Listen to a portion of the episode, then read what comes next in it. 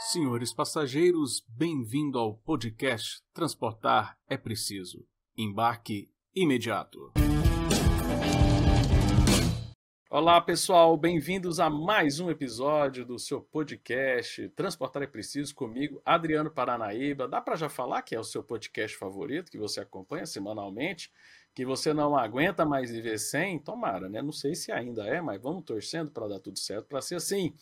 Gente, é, o que, que aconteceu, galera? Aconteceu que é o seguinte: o, saiu os resultados aí do PIB e meu amigo, o agronegócio, cara, quem tivesse chutado o número que ia crescer o agronegócio, ninguém ia acertar. O negócio deu mais de 20% de crescimento, o agronegócio crescendo muito. E isso tem tudo a ver com transporte, porque se a gente olha os dados do transporte rodoviário de carga, também cresceu muito, um setor que está gerando muito emprego setor de transporte de cargas, que com certeza a maior parte disso carrega esse crescimento do agronegócio, já contratou quase a metade de. já tem um saldo de empregos quase metade do ano passado todo, só nos três primeiros meses. Então, um setor extremamente importante para falar, relacionar com o transporte, e nada melhor do que trazer alguém aí do agronegócio que entende dos Paranauê, né, galera? Então hoje, né, trazendo aí com muita alegria uma pessoa que já fazia tempo que a gente queria estar tá trazendo aqui para o nosso podcast, mas a correria da vida. Gente, a culpada é diferente, né? É difícil até de arrumar vaga e tal. Hoje eu estou trazendo aqui a Patrícia Arantes, que é advogada e responsável de relações institucionais e governamentais da Sociedade Rural Brasileira. E aí, Patrícia, beleza? Oi, Adriano, tudo bem? Muito gentileza da sua parte. Imagina, nossa agenda vai coincidir com certeza para participar desse podcast, que eu mesma sou audiência garantida. Obrigada pelo convite. Pô, legal. A Patrícia é uma pessoa assim, é, da, é de Goiânia também, aqui de Goiás, e hoje já está aí alçando grandes voos aí pela sua competência profissional. E ela deu essa gentileza da gente conseguir conversar, porque a pauta do agronegócio, por mais que a gente fale assim, ah, o agronegócio está crescendo, então significa que está tudo muito bem. Hoje nós estamos vivendo uma série de turbulências, né, de, de problemas que o agronegócio vem enfrentando. Ele vem crescendo, mas ele tem uma série de problemas e a logística está entre eles. E outras questões tributárias também que a gente quer conversar aqui. Patrícia, então eu queria assim, eu, eu dei aqui a minha perspectiva, olhando os dados e tal, feliz demais com o sucesso do agronegócio, como sempre, né? Parece que quando o Brasil vai ruim, quem, quem segura o Brasil é o agronegócio, né? Quando a gente teve a recessão lá, né, de 2014, 15, lá com o governo Dilma, o agronegócio foi quem evitou que a tragédia não fosse maior. Mas como é que está o setor hoje? Como é que você, que está acompanhando o setor, acompanhando essa pauta, é, primeiro falar do, do setor e depois a gente entra na pauta legislativa que pode estar ajudando ou atrapalhando, ou os dois às vezes, o setor. Faz um panorama primeiro do setor para a gente, Uh, e aí a gente vai depois desenrolando essa história. Bacana, legal. Bom, então, como você comentou, Adriano, a gente tem um setor que é, o meu sonho é transformá-lo em orgulho nacional, né? Como se o futebol fosse e o agronegócio também.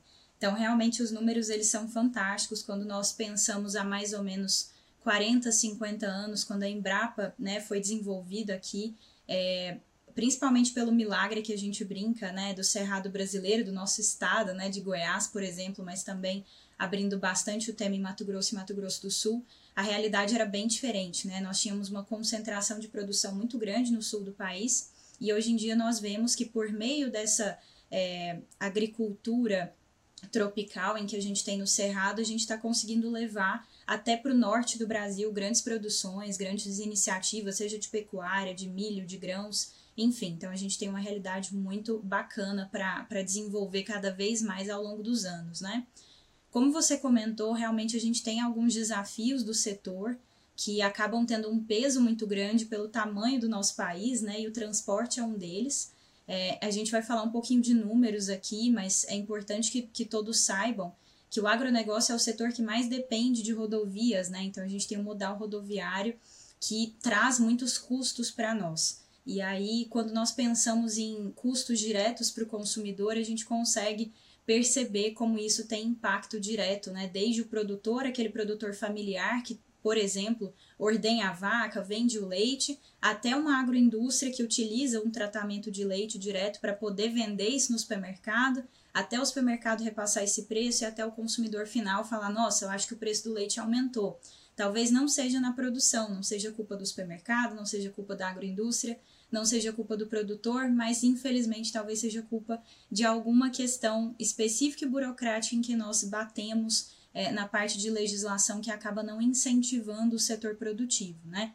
E isso a gente traz alguns panoramas, né, principalmente o estado de Goiás, que é um estado que tem historicamente incentivos fiscais né, para setores. Nós temos uma realidade diferente em alguns outros estados do Brasil. Então, de um lado, a gente tem a guerra fiscal, que para algum motivo é muito positiva, porque a gente acaba gerando concorrência entre os estados, entre os municípios, né, que podem oferecer condições melhores para que os produtores ou as agroindústrias se instalem, mas por outro lado, a gente tem a dificuldade de termos aumentos de preços cada dia maiores, principalmente pelo transporte ser controlado em grande parte pela iniciativa federal, pela legislação federal.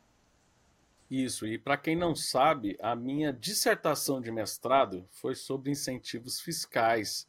E a Patrícia falou uma coisa extremamente interessante, que muita gente teima, né? Nós temos ainda, né, tivemos muito forte, né, na década de 80, 90, uma guerra fiscal muito grande. Todo mundo dava incentivo fiscal. Então, assim, é, não sei quem aqui que está ouvindo nosso podcast, que não é de Goiás, mas aqui em Goiás se criou um mantra de que foi os incentivos fiscais que trouxeram desenvolvimento para Goiás. E não, foram os empresários, foram os pecuaristas, foram os produtores que quiseram se modernizar. De repente, a Embrapa, a Emater faz muito mais sentido no processo de modernização dessa agricultura e desse avanço da fronteira agrícola do que o incentivo fiscal. Não porque o incentivo fiscal é ruim, tá, pessoal? Mas é porque tá todo mundo todo mundo dá incentivo fiscal, né? Então você tem Goiás, Mato Grosso, São Paulo, Minha, todo mundo dá incentivo fiscal, é uma guerra maluca.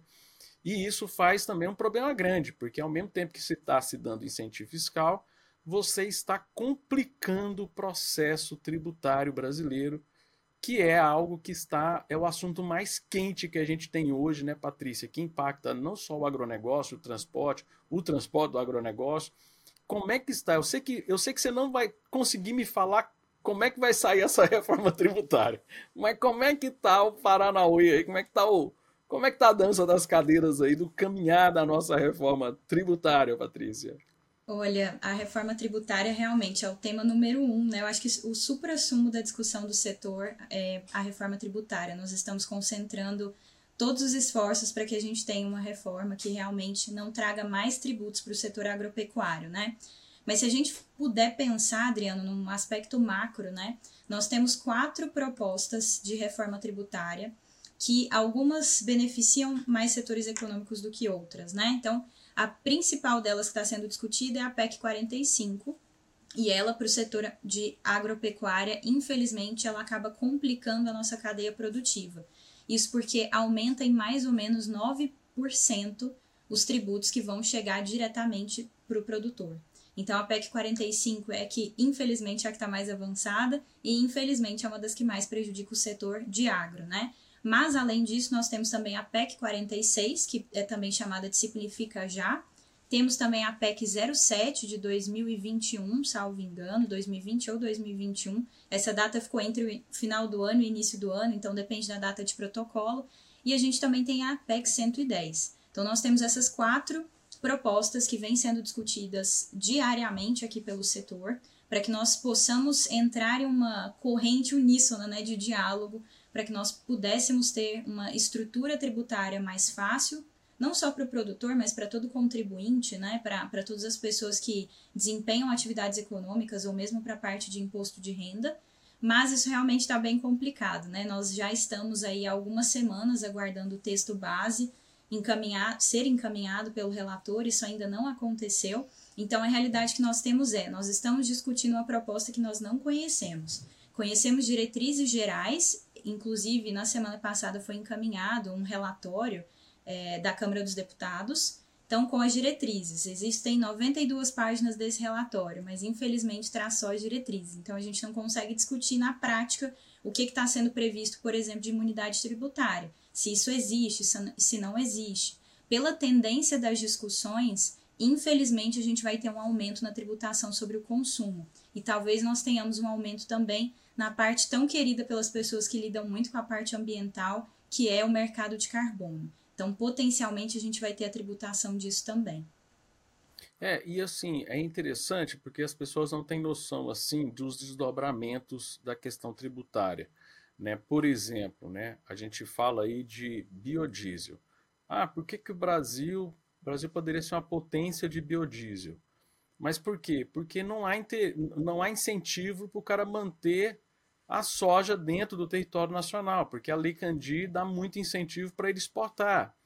Né? Então, assim, existe desdobramentos que as pessoas não têm noção, que acha que é só assim, não, é só é, é, é o setor aí que está chorando porque quer pagar menos imposto, né? O imposto é, é, é, um setor que já recebe um monte de benefício e tal, mas as pessoas não entendem às vezes esses desdobramentos, né, Patrícia?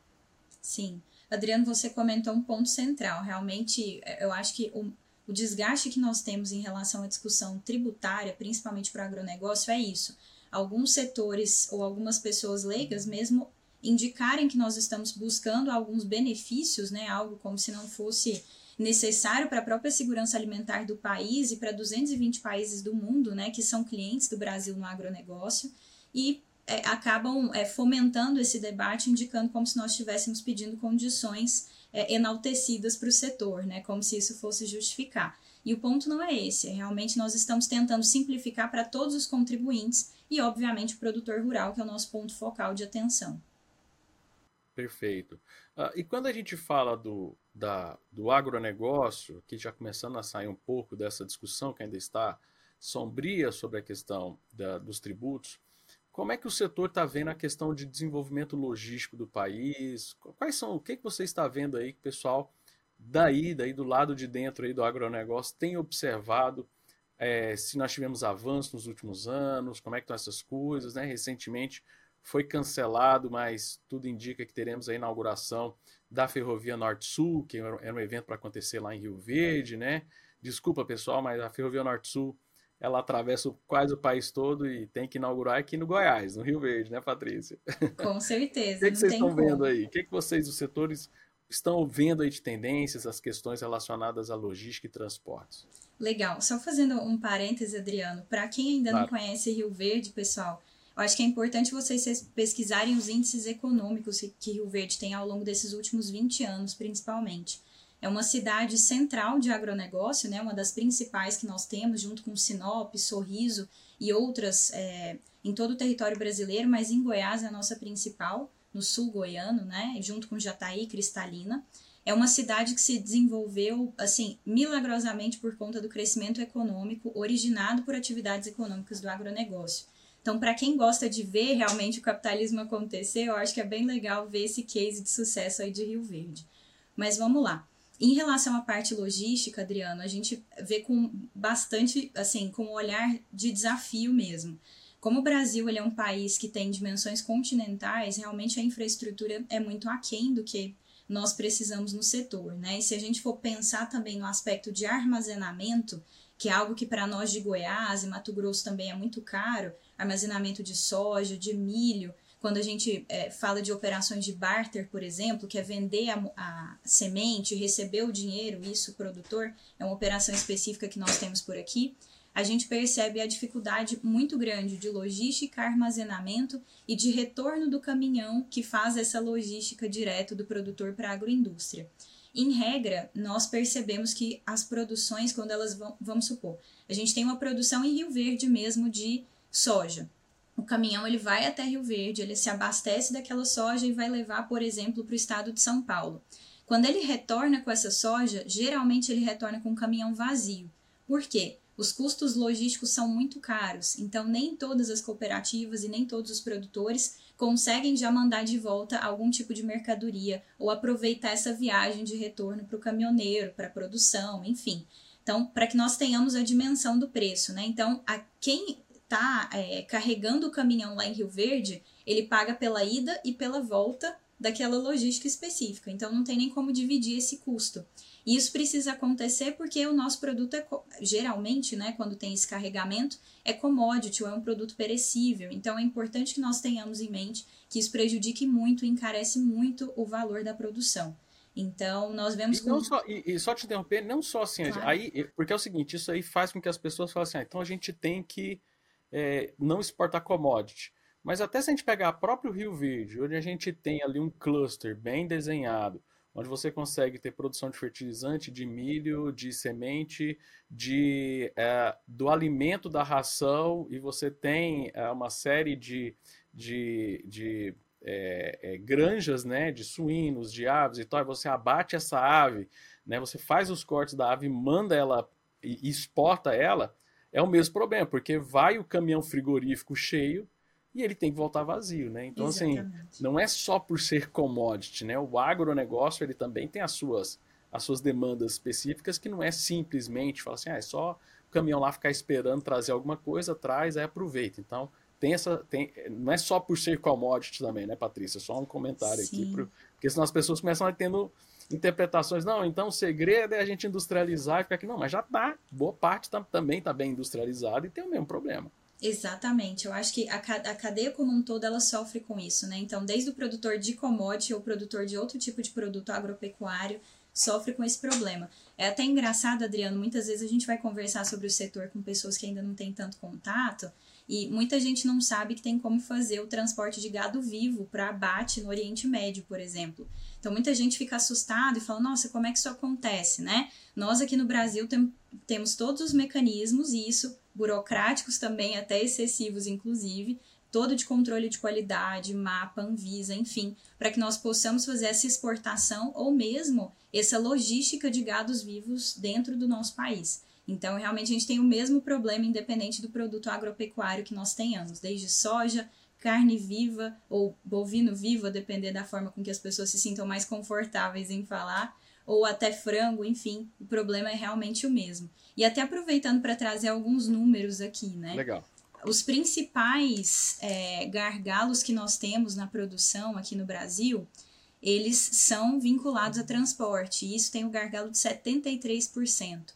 Então imaginem é, o impacto que teria se a gente tivesse a ferrovia Norte-Sul realmente é, é, sendo utilizada, primeiro, né, inaugurada, finalizada. Então, se a gente tivesse essa utilização, com certeza a gente diminuiria bastante os custos, né? Mas não só isso, mas eu vou trazer outros percentuais. Enquanto o transporte chega a 73%, a energia é 13%, e inclusive o estado de Goiás tem uma trajetória histórica de dificuldades em relação à energia elétrica, concessões, enfim. Saneamento. Desculpa esse, claro. esse percentual, só para a gente entender, Claro. É, 73% seria o tamanho do custo, o entrave. Isso, exatamente, o entrave Custos de 73%. operacionais, relacionados ao custo de operação, tá, Joia? Isso, exatamente, divulgado pela CNI, Confederação oh, Nacional das Indústrias. E aí, então, transporte 73%, energia 13%, saneamento 6% e telecomunicações 5%. Então, a gente percebe que realmente a infraestrutura no Brasil está, infelizmente, muito aquém da representação do agronegócio no PIB. Certo. E é interessante que, vamos pensar, mesmo que a Ferrovia Norte-Sul inaugure hoje, ela está prontinha. Eu, eu, assim, eu acredito que a gente pode, a gente vai continuar tendo problemas. Por quê? Porque é, para você, você precisa de muita capilaridade nessa ferrovia, né? Por exemplo, a gente está vendo o sul da, da Bahia crescendo muito a produção. Sim né? Então, assim, você precisa, na ferrovia não vai parar todo, tipo assim, não vai precisar mais de caminhão porque a gente está com a ferrovia funcionando. Na verdade, vai até aumentar a demanda de, de uso capilar para abastecer isso, e aí a gente tem, temos que ver o quê? Como é que estão os transbordos dessa, dessa ferrovia Norte-Sul? Como é que estão as estações né, de transbordo de carga, de animal vivo e tal, né? De novo, animal vivo por Oriente Médio não é porque a gente não está industrializando o animal, é porque os, os, os árabes gostam de matar lá do jeito deles, eles querem ter certeza como é que vai matar, você está olhando para Meca, sei lá, tem esse Exatamente. negócio, né, Patrícia? Tem, então, assim, tem isso é mercado. Às vezes, às vezes sai até mais caro um, um gado vivo que chega atendendo a. A... Me tira essa dúvida, é uma dúvida que eu estou jogando aqui. Se não souber, não tem problema você responder, não. Mas eu acho que sai até mais caro o cara comprar o gado vivo do jeito que ele quer abater lá do que a gente industrializar ele todo aqui e mandar os pedacinhos de picanha, não é? Realmente, sai mais caro. A gente já tem, principalmente em Goiás, alguns frigoríficos que já abatem da forma halal, né? Que é a forma do Oriente Médio. Então fica mais barato a gente fazer essa, esse abate aqui e encaminhar, todo, obviamente com todo o controle de qualidade que eles exigem, né? Os contratos são bem restritos, mas alguns é, clientes é, preferem, né? É realmente a questão de mercado mesmo. Você tem a, a indicação e eles preferem pagar mais caro e abaterem o boi lá diretamente. Olha que doideira, né? Maluquice. É. É, eu não sei se eu te interrompi, você estava falando de custos, os percentuais, Imagina. né? Então, é bem isso mesmo, né? Os custos ainda são muito altos. Com certeza. E até trazendo um outro parâmetro aqui, Adriana, eu acho que esse número me chocou. Toda vez que eu leio, na verdade, eu fico mais chocada. A gente tem 12,4% 12 das estradas no Brasil pavimentadas.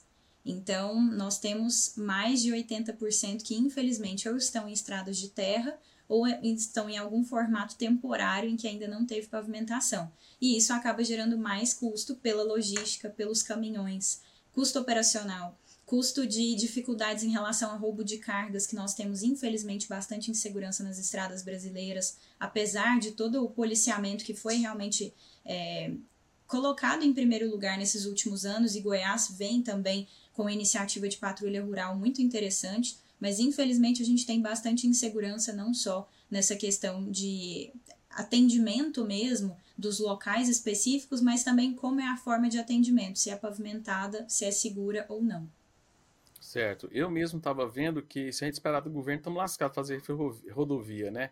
E que o Banco Mundial divulgou que tivemos intenções de investimento em rodovias é, na ordem de 10 bilhões em 2022, ou seja, na verdade, interesses de investir em ferrovias, em rodovias, na verdade, na ordem de 10 bilhões, mas que isso ainda vai ser investido ao longo dos anos e tal, mas assim, é, a expectativa de melhorar essas rodovias tem vindo da iniciativa privada, porque o governo tá difícil, né, Patrícia? Com certeza, com certeza. E até um parâmetro legal assim para o pessoal entender, né? As nossas rodovias elas começaram. Isso o Adriano, na verdade, pode me corrigir se eu estiver equivocada, mas pelos meus estudos, começaram em 1854. Então a gente já começou um pouquinho atrasado de outros países, né? E aí o Brasil tem uma malha ferroviária de aproximadamente 30 mil quilômetros de extensão. Os Estados Unidos, em comparação, têm quase 300 mil quilômetros de malha ferroviária. Então, e desses 30 mil, na, boa parte não estava operacional, né, Patrícia? Sim, exatamente. Então, a gente, a gente tem for... o trilho lá, mas não está funcionando. Exatamente. No papel tem escrito que tem, né, Adriano? Mas na prática a gente tem essas limitações logísticas. Então, imaginem, a gente querer competir com os Estados Unidos, a gente já parte quantos mil quilômetros né, de, de atraso. Fora isso, a China, 124 mil, se a gente for entender o contexto da China histórico, né, depois da Grande Fome, etc., conseguiu fazer essa parte de infraestrutura com a rapidez muito maior ainda que os Estados Unidos, e ainda a Rússia com 87 mil. Então, a Rússia tem quase três vezes mais do que a malha ferroviária do Brasil e está abaixo de nós na produtividade agrícola. Então, para vocês verem que realmente é, o agro brasileiro faz milagres. É, e, e você fala isso, eu fico assim sempre pensando, né?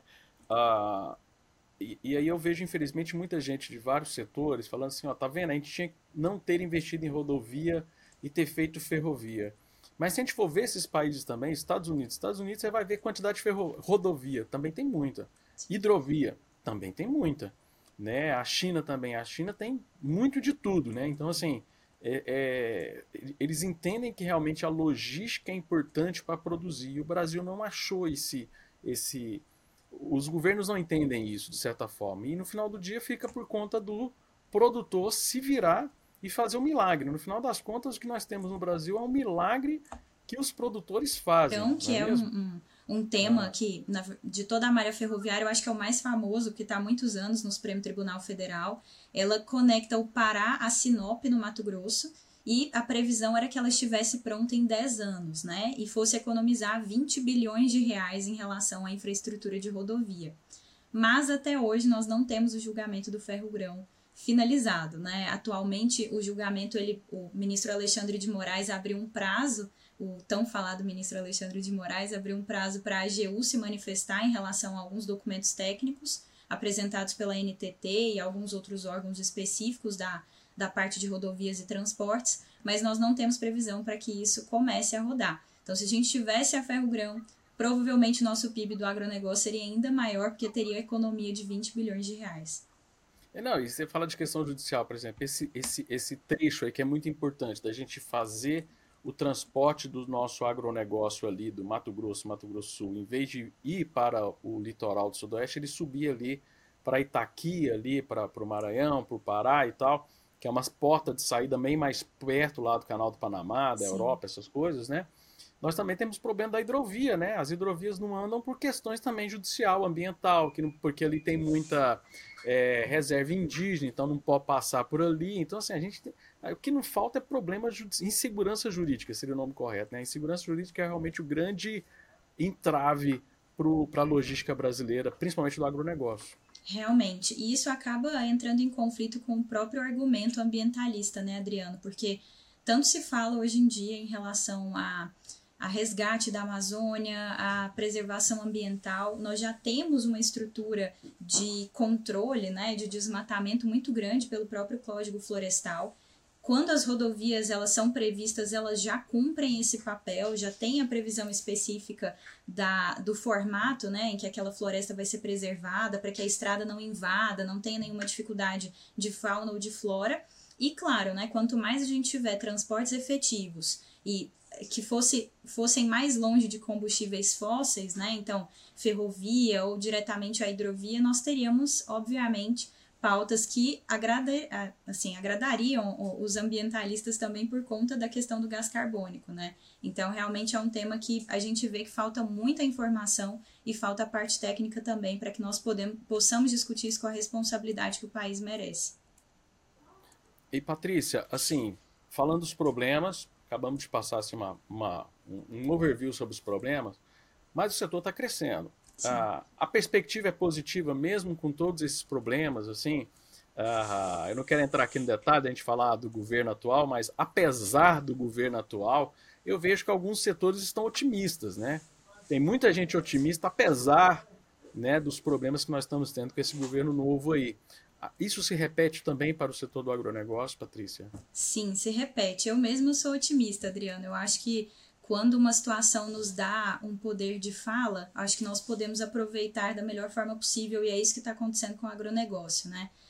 O próprio setor ele vem se estruturando para que essas decisões de políticas públicas tenham a opinião técnica de pessoas do setor, né? É o que eu faço praticamente todos os dias, né? Então, é importante que nós tenhamos em mente que o agronegócio ele se fortaleceu não só no aspecto de produção, não só em números, mas também em relação à representação institucional e à própria representação parlamentar. Hoje em dia nós temos a Frente Parlamentar Agropecuária, a FPA, que vem fazendo um papel muito importante para o setor produtivo, principalmente na defesa do acesso ao crédito, vem fazendo um papel de protagonismo, né, para que os bancos, sejam bancos estatais, Banco do Brasil, Caixa, enfim, ou mesmo bancos privados, eles percebam a necessidade do produtor e se adequem a essa necessidade. Afinal, a gente precisa fazer o capital rodar, né? Então, o setor ele está positivo, apesar do cenário um pouco catastrófico, né, que a gente conversou por aqui um pouquinho, mas é importante que nós tenhamos sempre aquela percepção de controle, percepção de fiscalização, de todos os dias nós fazermos o nosso dever de casa, que é defender o setor produtivo, fomentar a percepção do que nós fazemos de bom e não entrarmos em narrativas enganosas, principalmente quando a gente fala de exportação, que é o nosso calcanhar de Aquiles nos últimos anos. Perfeito, Patrícia. Nossa, muito bom assim, dá uma, dá uma esclarecida boa, né, para a moçada que está acompanhando a gente, e eu acho assim realmente muito legal. Infelizmente a gente está caminhando aqui para o nosso tempo limite aqui do tamanho do nosso podcast. Deixar se a gente ia ficar falando aqui horrores, né? o pessoal, ia ficar com, o pessoal ia ficar com uma inveja danada de Goiás, que a gente ia ficar falando aqui só de Goiás. Eu não tô nem aí também, não. eu também e... não, Adriana. A gente tem que mostrar o que, que é bom. É, não, é engraçado. O pessoal fala, né? Mas eu vou, eu vou reforçar isso, né? Estuda, a Patrícia falou com muita propriedade. Dê uma estudada na história de Rio Verde, né? E antes de você cair na falácia de que foi o governo que trouxe Rio Verde, estuda lá a história da Comigo, que é, é a maior história de empreendedorismo do agronegócio que eu tenho é, em mente. Assim, a gente vê como é o setor produtivo que carrega e o governo só aparece na hora de cortar a fita, de inaugurar, de fazer alguma coisa para dizer ali que está fazendo pelo agro e o agro realmente é um pessoal muito batalhador e muito comprometido com o crescimento do Brasil. Patrícia, suas considerações finais aqui para a gente caminhar para o finalzinho do nosso podcast. Bom, Adriano, então agradecer pela gentileza do convite. Eu sempre fico muito empolgada de falar do setor. Realmente eu sou apaixonada pelo que a gente faz de bom em Goiás e no Brasil. E um pedido específico, né? Sempre que nós ouvirmos falar sobre agronegócio, pessoal, vamos até a história realmente. Vamos entender o que está em jogo, vamos entender qual é o posicionamento do Brasil frente a, a, outros players né, internacionais, como Estados Unidos, como China. Nós temos um poder econômico muito grande nas nossas mãos e eu acho que agora realmente nós precisamos nos unir para que isso seja aumentado cada vez mais. Nós temos pessoas dispostas para que isso seja feito, mas nós precisamos da participação de todos para que o que é feito de bom chegue às pessoas que precisam realmente sentir esse nosso impacto econômico.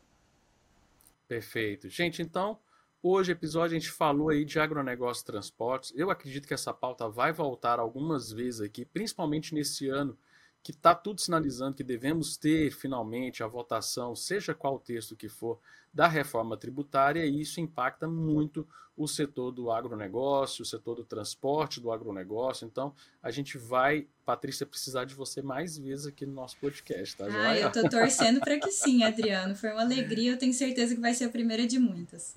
Ai, que legal. E, gente, é isso daí. Acompanhe nossos episódios. Toda semana temos um episódio novo. Acompanhe para você estar por dentro das notícias que movem o mundo do transporte aqui no podcast Transportar é Preciso. Pessoal, obrigado pela audiência de vocês. Encontro vocês no nosso próximo episódio.